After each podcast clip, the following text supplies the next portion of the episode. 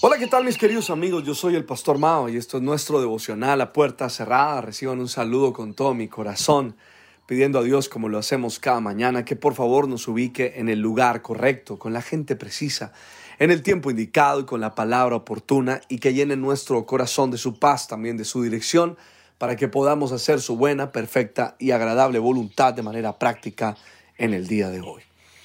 Esta mañana me levanté pensando en una pregunta. ¿Creen ustedes que la calidad de vida mejora cuando aprendemos a amar?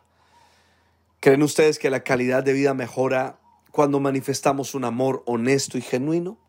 Bueno, pues para nadie es oculto que estamos viviendo tiempos difíciles, donde hay multiplicación de la maldad, del pecado, tiempos de perversión sexual sin límite, de corrupción a niveles donde nunca antes habían visto, tiempos del rompimiento del tejido familiar, tiempos de la ausencia de la figura paterna como nunca.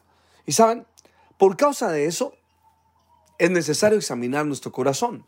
El apóstol Pablo nos muestra que vienen tiempos difíciles según en 2 de Timoteo capítulo 3 verso 1 dice también debes saber esto, que en los postreros días vendrán tiempos peligrosos. Y luego dijo en el verso 2, la gente estará llena de egoísmo y avaricia. Serán jactanciosos, arrogantes, blasfemos, desobedientes a los padres, ingratos, impíos, insensibles, implacables, calumniadores, libertinos, despiadados, enemigos de todo lo bueno, traicioneros, impetuosos, vanidosos y más amigos del placer que de Dios.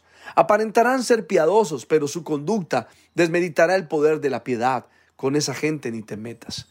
Quiere decir, eso quiere decir ausencia total del amor.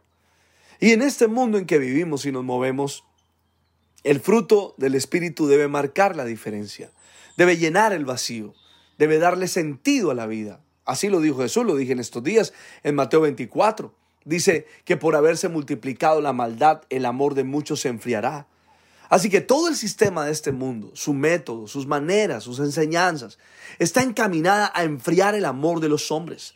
Porque a medida que esto sucede, la maldad aumenta, las divisiones se multiplican, las contiendas son constantes en el hogar, la falta de perdón ni hablar, el odio, el resentimiento llenará las familias. Cuando el amor se enfría, suceden cosas que nunca podemos explicar de otra manera.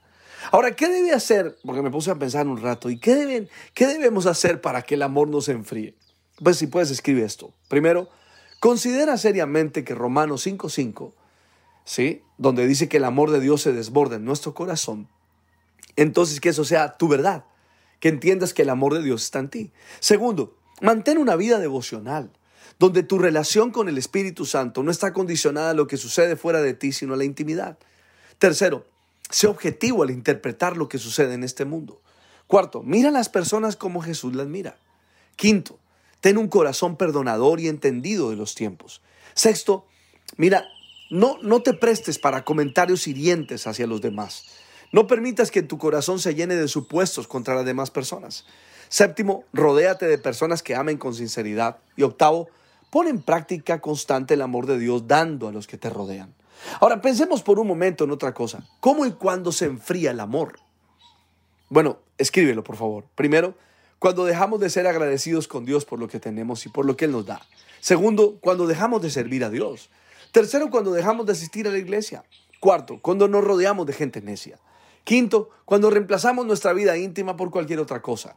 Sexto, cuando juzgamos lo que sucede en la vida sin entendimiento y sin la lupa de la palabra de Dios. Y séptimo, cuando indoramos que nuestra lucha no es contra carne y sangre, sino espiritual. Así que entendemos que la presión de la maldad desenfrenada, de la dificultad de las circunstancias e incluso el estrés de este mundo moderno, en este nuevo estilo de vida donde la mayoría de gente vive estresada, produce un ambiente tan sobrecargado de problemas y dificultades que la mayoría de gente hace caso omiso de caminar en el amor de Dios. No lo consideran como algo prioritario e importante. Por esa razón se enfría. La gente comienza a concentrarse a sí misma, a cuidarse a sí misma. O sea, quiere resolver todo a su manera, sin pedirle ayuda a nadie y obvio menos a Dios. Pero sin amor, aunque una persona conquiste el mundo entero y tenga una gran fe, no vale nada. Escucha cómo lo dice Pablo atentamente. Primera de Corintios capítulo 13, verso 1 al 8. Si hablo en lenguas humanas y angelicales, pero no tengo amor, no soy más que un metal que resuena o un platillo que hace ruido. Si tengo el don de la profecía y entiendo todos los misterios y poseo todo el conocimiento, y si tengo una fe que logra trasladar las montañas, pero me falta amor, no soy nada. Ojo esto, no soy nada. Tercero, verso 3, si reparto entre los pobres lo que poseo, y si entrego mi cuerpo para que lo consuman las llamas, pero no tengo amor, no gano nada con eso. Cuarto, el amor es paciente. El amor es bondadoso. El amor no es envidioso, ni jactancioso, ni orgulloso. No se comporta con rudeza, no es egoísta, no se enoja fácilmente, no guarda rencor.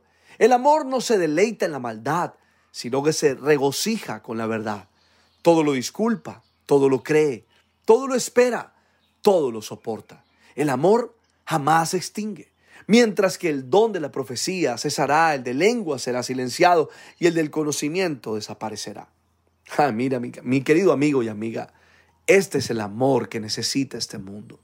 Este es el amor que el, el, fruto del Espíritu nos invita a dar, a compartir. El amor de Dios que calentará tu familia, que mantendrá caliente nuestras sociedades. El amor de Dios que le dará calor a lo que piensas, a lo que dices y a lo que haces. Calienta tu hogar con el amor, calienta tu sociedad con el amor de Dios. No permitamos, no permitamos que nuestro amor se enfríe. Más bien con el don del Espíritu, llenemos este mundo del amor de Dios. Le pido al Padre, al Hijo y al Espíritu Santo que nos bendiga de una manera súper especial. Soy el Pastor Mao y esto es nuestro devocional a puerta cerrada. Que pases un día súper extraordinario. Chao.